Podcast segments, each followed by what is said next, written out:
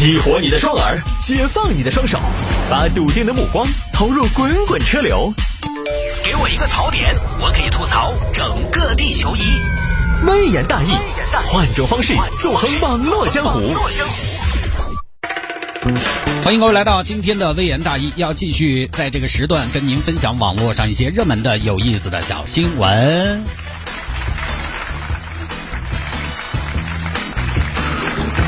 看了一下导航，今天成都晚高峰的路况呢，依然相对来讲比较畅通。一些以往比较常见的堵点呢，就也就还好，最多也就是一个黄色。看了一下天府大道，呃，有些车，但是呢，基本上还是非常有序的在往前走的。平常这会儿差不多进城方向是得堵一会儿的，就是走不动那种堵啊。现在还是大家。起码目测起来有个四五十的车速，应该是没有什么太大问题的。所以大家好好感受一下最近开车比较畅快、比较通畅的这种氛围啊。下了节目之后呢，想要跟谢探来进行交流和互动，同时呢，我最近也想验证一下，到底有多少朋友在这两天依然在坚持收听我们的城市之音。你可以来加我的微信号联络一下感情，加个小微信联络联络感情，拼音的谢探，数字的九四九四，拼音的谢探，数字的九四九四。加为好友来跟我留言就可以了。那么另外一方面呢，回听我们的节目也非常简单，手机下个软件，喜马拉雅或者是蜻蜓 FM，喜马拉雅或者是蜻蜓 FM，在上面直接搜索“微言大义”就可以找到往期的节目了。最近呢也在持续的更新当中。掐指一算啊，我已经上班将近三周了吧，明天就是上班三周了。慢慢的也在一步一步的感受到这个城市在恢复曾经的活力。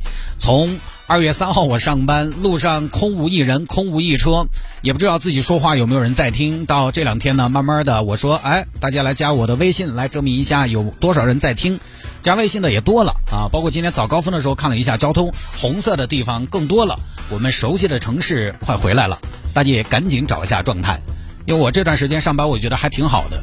我上着班呢，哪怕是微言大义的时间，最近因为这个小新闻的素材的关系呢，适当的缩短了一些。但是我觉得我心里边不慌张，我觉得我在干活啊。你让我在家里边天天歇着，什么事儿都不干，我也还是觉得有些痛苦啊。因为我一旦在家里待着，我就会陷入一个无事可干的困局。因为我这个人，大家可能不太了解我，我有个特点，我我我有优点，我不干家务事儿，就在家啥事儿不干啊，没有也很苦恼。今天早高峰拥堵的地方更多，那这周呢，可能更多的朋友还是零零散散开始复工了。一些数据可能也在印证这个事实。那么从二月十七号开始，也就是这周星期一第一个工作日，这周全国百分之八十的城市城市内出行强度比上周有所上涨，这个其实并不奇怪啊。大家感性的看一看都知道，上周成都呢，除了星期一，上周哈，除了星期一早高峰车多一点。其他时候依然是非常轻松，估计也就是很多朋友呢，可能在上周一的时候到单位打一通，领会领会最近的一些工作的步骤和安排，呃，然后还是回去远程办公了。这周大家可能就感受到车多起来了。然后在城内出行强度里面，成都呢是前十的热门城市，前五是广州、东莞、深圳、北京和苏州。有些城市为了尽早的让劳动力回来复工。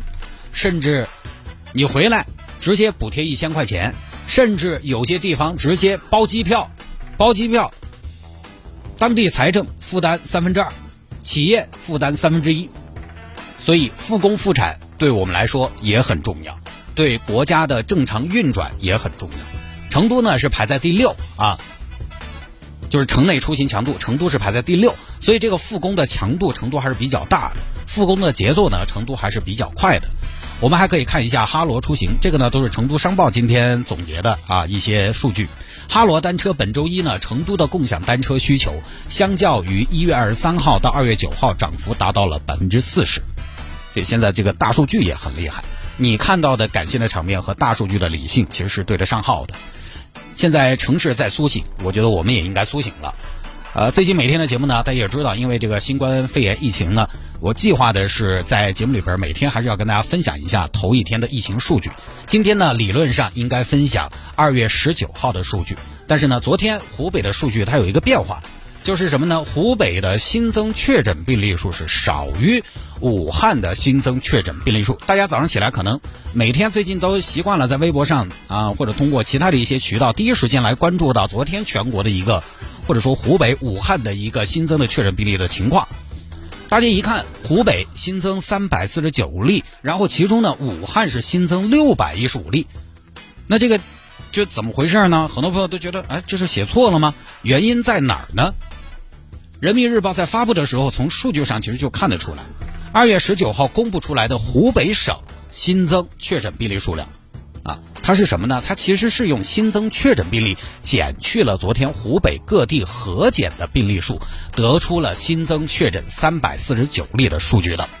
因为什么呢？因为昨天湖北的很多城市出现了核检病例，核检病例为什么在昨天在湖北的很多市、很多地区都出现了相对比较高的一个核检病例的情况？为什么呢？因为在二月十九号这一天的时候呢。国家是公布了新冠肺炎诊疗方案第六版。那么在第六版的新的版本当中呢，它将这个确诊的标准，你看之前突然有一天湖北新增确诊病例一万多例，那天是为什么？大家都看到这个数据都被吓到了，是为什么增加那么多？是因为那天我们把这个湖北省的临床确诊也纳入到确诊病例里面去了。而昨天在国家发布的新冠肺炎诊疗第六版的确诊标准当中，又把这个临床确诊排除出去，放到哪儿？放到疑似病例里边。为什么会有这样一个变化呢？其实就是之前出台这个临床确诊病例的背景是什么？是为了解决什么？是为了解决应收尽收，是为了让有临床症状的人，哪怕是有一点点的可能，都把他们应收尽收，得到。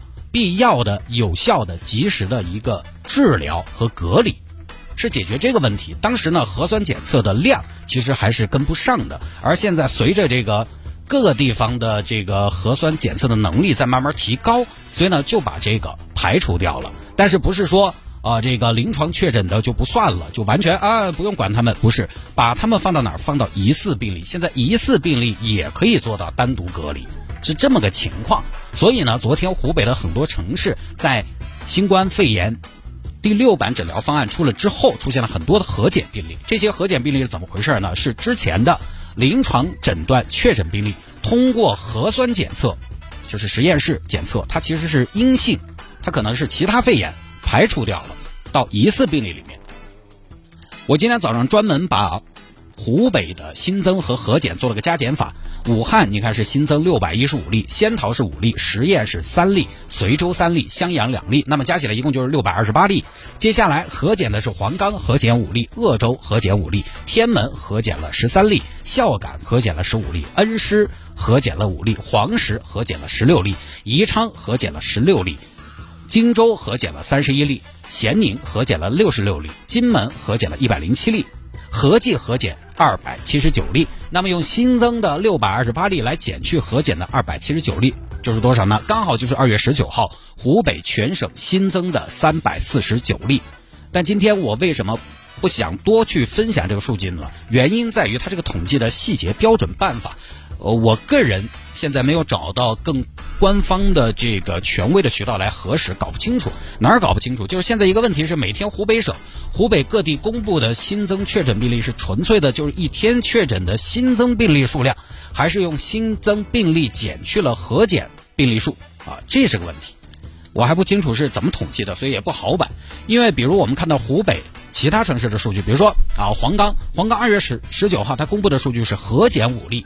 它没有新增，那到底是真的就没有新增呢，还是说二月十九号黄冈出现了什么呢？出现了核检病例比确诊病例多五例的情况，最后得出的是黄冈二月十九号核检五例这样的结果。这个是不是也是数据公布这么多天，可能我们在关注这个数据的时候，慢慢遇到的一个新的情况？大家可能都有自己的一些解读和猜测，那我觉得我们还是等一下权威的解读，我只是把可能性来跟大家说一下。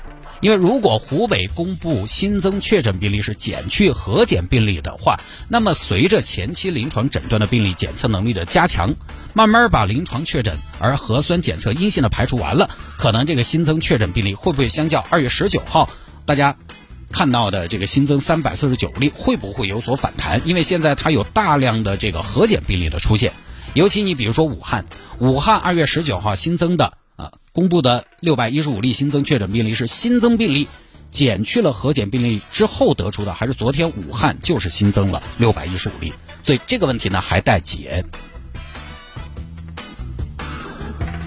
有网友就建议说，是不是可以把核检病例单独列一栏，在总数上来进行扣减？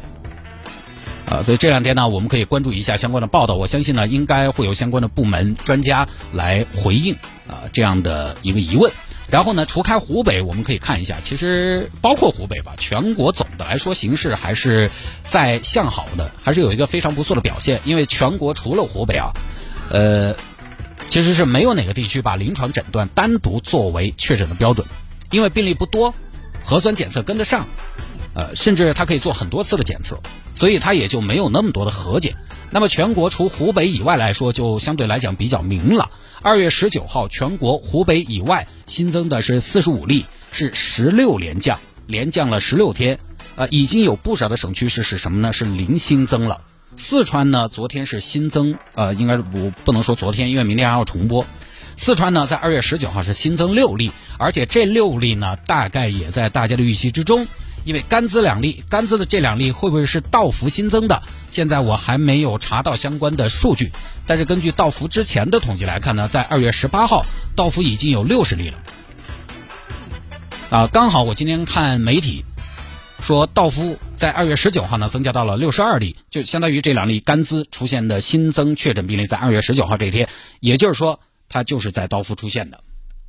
啊，你加上二月十九号这天，其实四川新增有确诊病例的疫情线，并没有甘孜下面的线，所以我基本可以断定，基本可以判断，甘孜州新增的两例确诊病例就出现在道夫，所以呢有很大可能二月十九号甘孜两例新增确诊病例就出现在这儿。现在呢，道夫已经非常重视了。除了所有车辆不能去之外，现在不光是他们甘孜州啊，整个在行动起来，包括我们四川省也投入了医疗卫生防控人员六百六十多人过去了。虽然是呃有这个局部蔓延的趋势，但是呢，呃。就是我觉得相对来讲，确诊虽多，但是呢也说了啊，那个地方呢主要医疗资源跟得上，因为它人口相对少，对外的路比较少，还是比较容易控制它向外扩散的。呃，昨天四川另外一个城市呢增加的相对比较多一点啊，泸州它有四例，这个呢我是昨天在微信群里边看到泸州朋友在聊，然后后来今天就看到泸州公布了四例新增确诊病例，其中呢这个也涉及到瞒报行程、隐瞒武汉旅居史的问题。其中一个确诊病例是在一月二十四号，他就做了检查了。一月二十四号呢，其实医护人员应该说那个时候二十四、二十三号武汉都已经封城了，事情已经相对比较严重、比较严峻了。